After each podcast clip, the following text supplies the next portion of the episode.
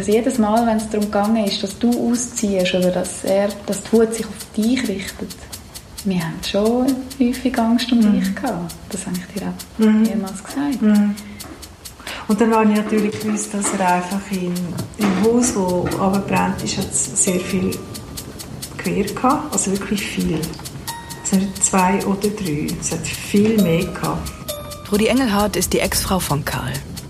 Sie hat direkt mitbekommen, wie er immer mehr zum Messi wurde. 40 Jahre hat sie mit ihm zusammengelebt. 2011 ist sie dann ausgezogen und hat die Scheidung eingereicht. Aber über Munition geht das weiß ich nicht. Und das ist natürlich, das geht dann auch blitzartig, geht das alles durch den Kopf, einfach gerade. Also das ist äh, immer gegen die Person, die wo ihm Unrecht tut in seinem Kopf, in seinem Weltbild. Und die muss man ein bisschen Angst haben. So. Aber warum ist eigentlich alles so eskaliert? Konnte die Familie das nicht verhindern? Das ist der Podcast Zündstoff. Wir sind Franziska Engelhardt und Stefanie Müller-Frank.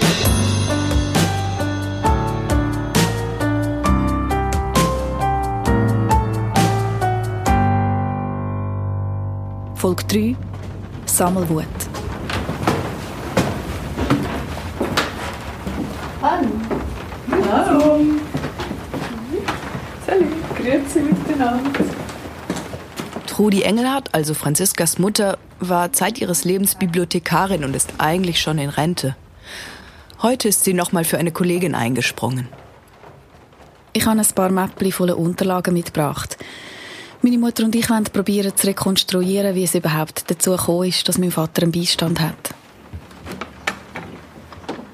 Draußen dämmert es. Trudi schließt die Fensterläden der Bibliothek. Hier aus dem zweiten Stock sieht man direkt auf die Brandruine. Es ist einfach jedes Mal, wenn ich so in die Ruinen hineinschaue, ich merke schon, es geht halt immer noch. Es geht halt immer noch nicht. Aus Knonau wegzuziehen, kam für sie trotz allem aber nie in Frage. Und ich habe vom Arbeitsplatz aus immer an Susanne gesehen. Und ich habe mir einfach gesagt, und jetzt gebe ich einfach nicht an, die Arbeit, die ich sehr gerne mache, die gebe ich jetzt nicht auch auf.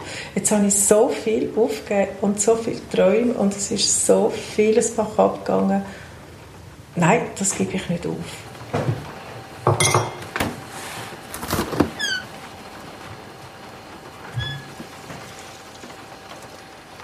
Kann sie sich eigentlich daran erinnern, wann genau das mit dem Sammeln angefangen hat? Oder war Karl schon immer so? Mhm, das ist eine gute Frage.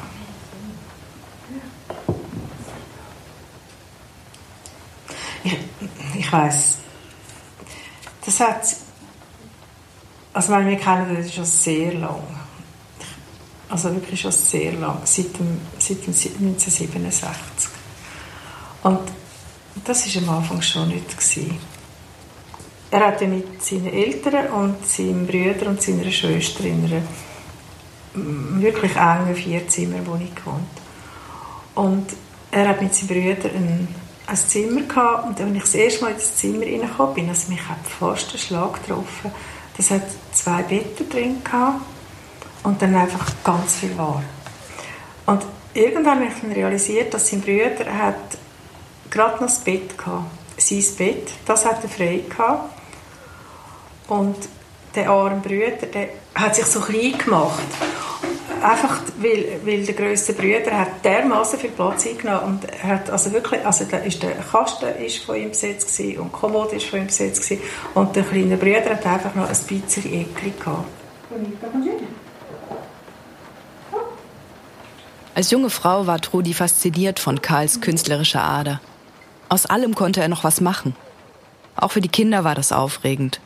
Es ist am Anfang irgendwie noch ein interessantes Chaos gewesen. Also ich kann mich zum Beispiel noch erinnern, dass wir einmal so Expeditionen gemacht haben auf dem Estrich oben, am Nachbarskind und so sind gekommen und da sind wir mit der Taschenlampe dort auf diesen halsbrecherischen Konstruktionen rumgelaufen, so Leiter, die quer gestanden sind und geschaut, was alles geht. Oh, hochspannend.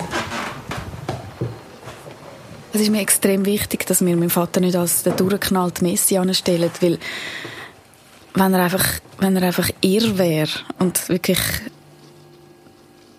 ja, wenn er einfach irr wäre, dann, dann wäre alles viel einfacher, aber so, so ist es halt nicht. Also, er ist ein extrem liebenswerter Mensch. Ich habe ihn als super Vater in Erinnerung.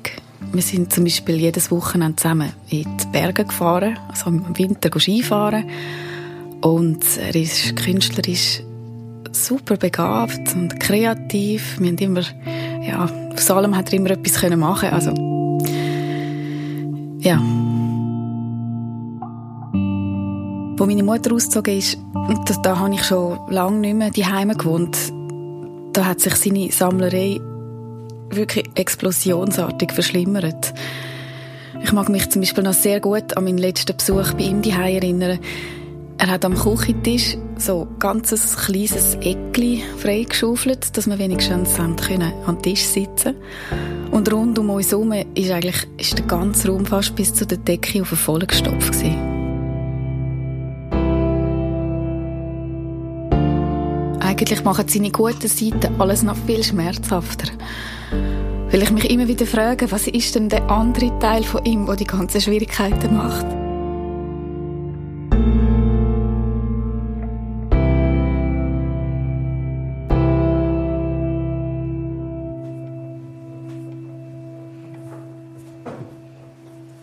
Was mich schon relativ früh so total auch mögen hat und so, oder mit was ich nicht schlag bin, das sind so die Versprechungen gewesen, die er gemacht hat, hat Versprechungen gemacht.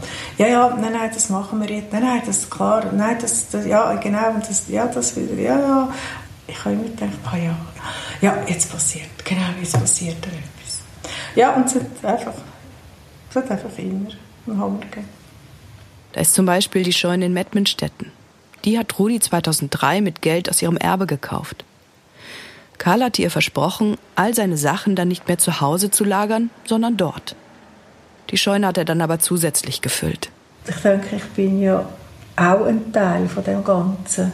Und ich denke, ich will nicht von Schuld reden, aber ich habe meinen Teil daran.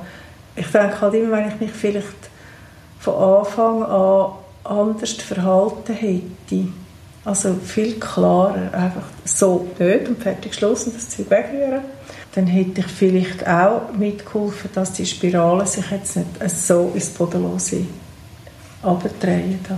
Was würdest du denn jemandem raten, der in deiner Situation ist?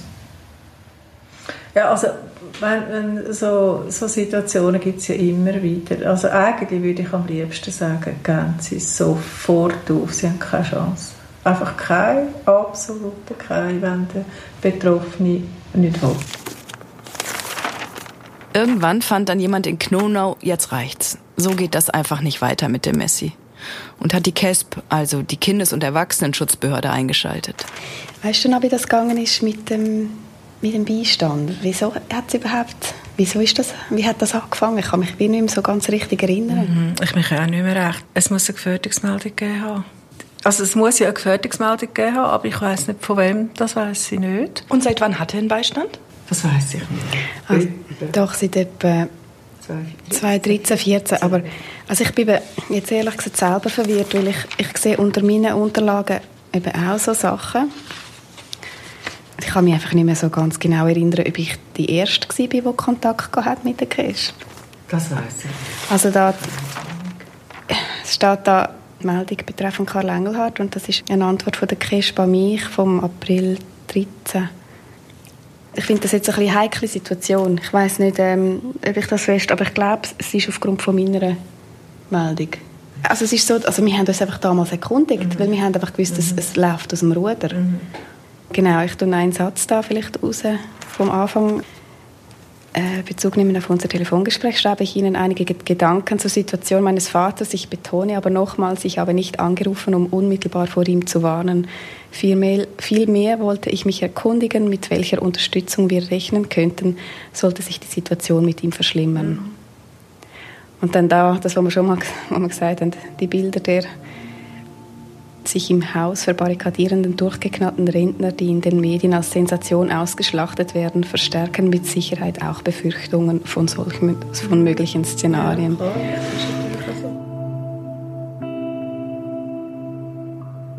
Franziska wirkt erschüttert über das, was sie da in ihren Unterlagen gefunden hat. Sie selbst war es offenbar, die mit der CASP Kontakt aufgenommen hat. In Absprache mit ihrem Bruder Florian. Kurz davor war Franziskas Mutter ausgezogen. Karl ging das Geld aus und die Gemeinde drohte auch noch mit einer Zwangsräumung. Trotzdem war er ständig damit beschäftigt, Rekurs einzulegen. Jeden negativen Entscheid sogar in die nächste Instanz weiter. Kein Wunder, dass Karl im Frühjahr 2013 einen Nervenzusammenbruch hatte und für ein paar Tage ins Krankenhaus musste. Franziskas Anruf bei der CASP war also eigentlich ein Hilferuf, eine Bitte um Unterstützung. Wusste er, dass du dort anrufst? Also habt ihr darüber gesprochen?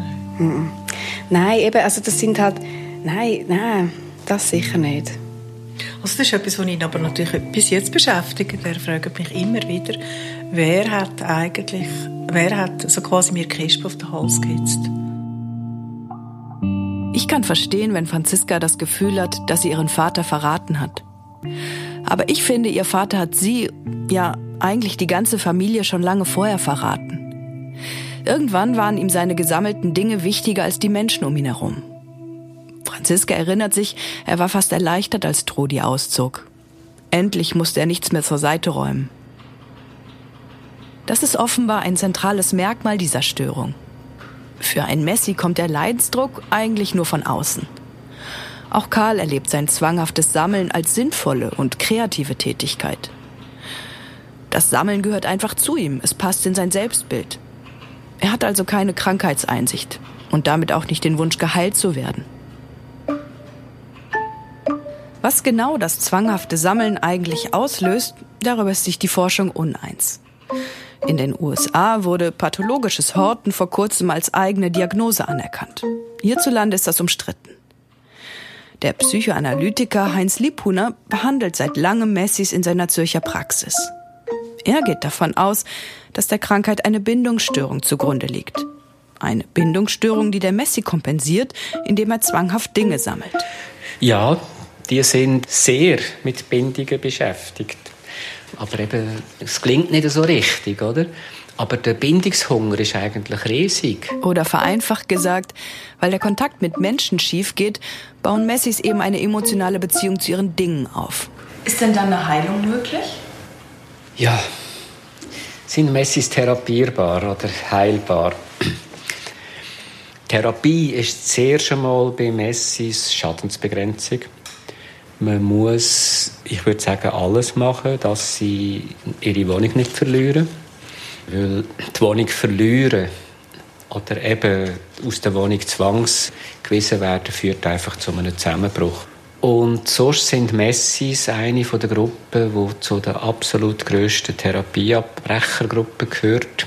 Sie starten die Therapie, wenn es nicht sofort Erfolg gibt, dann brechen sie ab. Ah, das ist alles nur ein Tropfen auf einen heißen Stein, nützt nichts und ich bin noch gleich weit.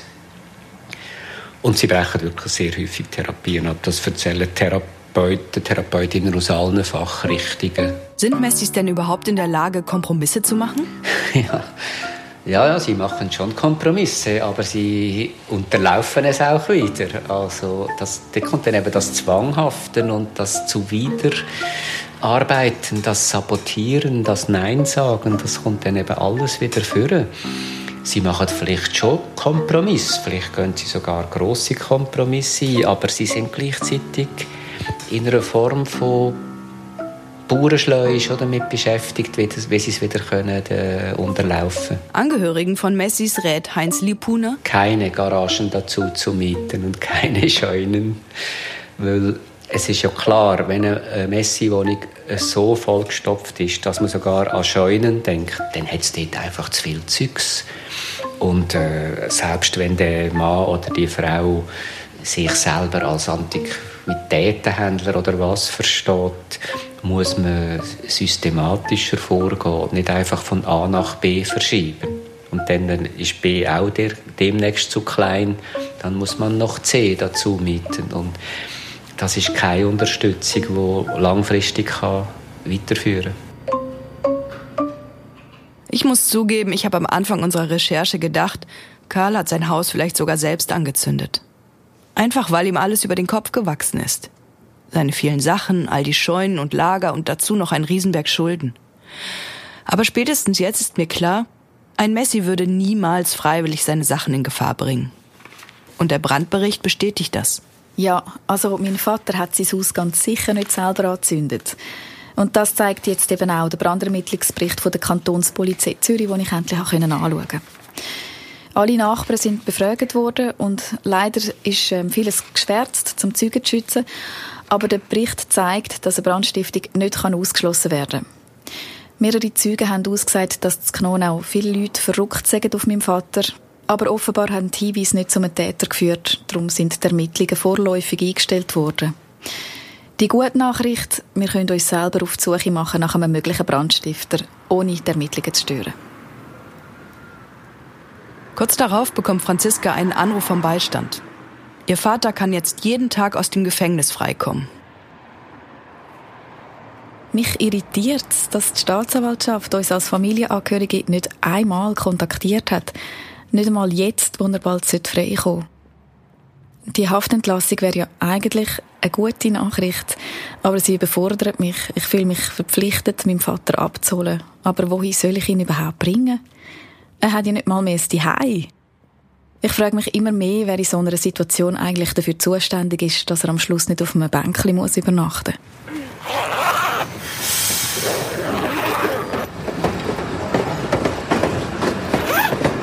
Franziska hat die Ohnmacht satt. Zusammen mit ihrem Bruder fährt sie zu Karls Beistand nach Affoltern am Albis.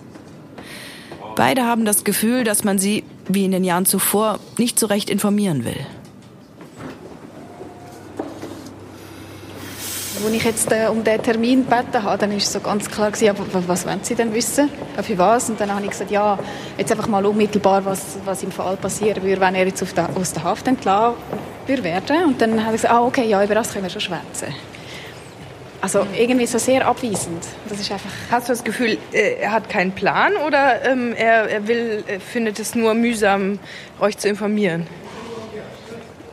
Ich habe wirklich das Gefühl, es weiß niemand, wie es weiter soll gehen.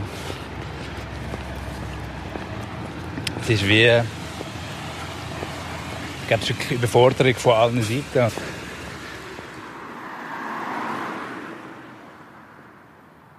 Ich warte anderthalb Stunden mit dem Mikro vor der Tür.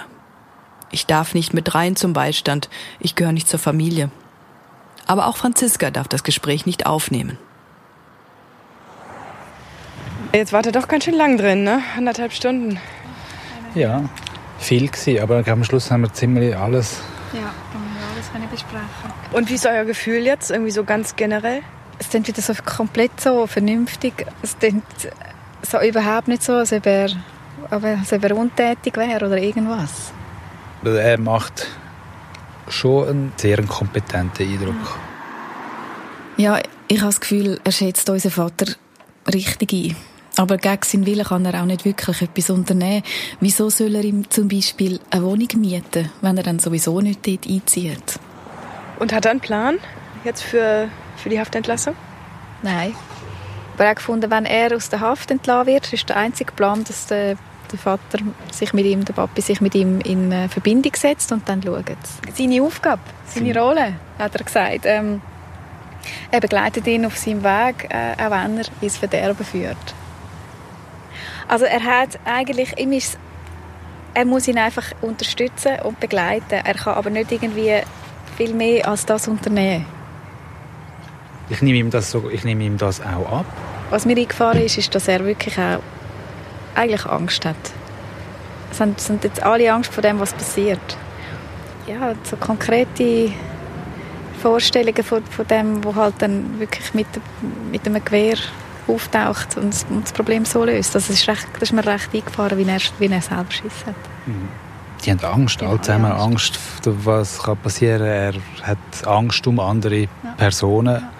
Die anderen, also wo andere Behörden Leute, die, die in der Schusslinie sind quasi. Explizit Betreibungsbeamtin, die dann das Ganze, falls dann zu einer Verwertung von der Liegenschaft wird kommen, wo das Ganze wird einleiten. Weil es ist alles, es ist Land, alle kennen sich. Wir haben auch Angst, was an dem Tag passiert, wenn Karl aus der Haft entlassen wird. Wir wollen ihn auf jeden Fall im Gefängnis abholen. Aber wie reagiert jemand, der sechs Monate in Einzelhaft war? Nächstes Mal. Auch er, er hat es auch ganz, ganz krass gesagt. Es kann nur eine Veränderung geben über eine Eskalation. Und genau. Es kann nur eine Veränderung geben über Eskalation. Ist unser Mantra seit etwa zehn Jahren. Ja. Und es eskaliert einfach jedes Mal noch mehr die einzige Eskalation, die jetzt passieren kann, also, oder eine davon, zumindest ein Szenario, ist, dass er seine Drohungen wahr macht oder seine Drohung wiederholt. Und das würde schon lange für, für eine Festnahme, für eine neuerliche, aber es ist halt schon, das ist wirklich recht heavy.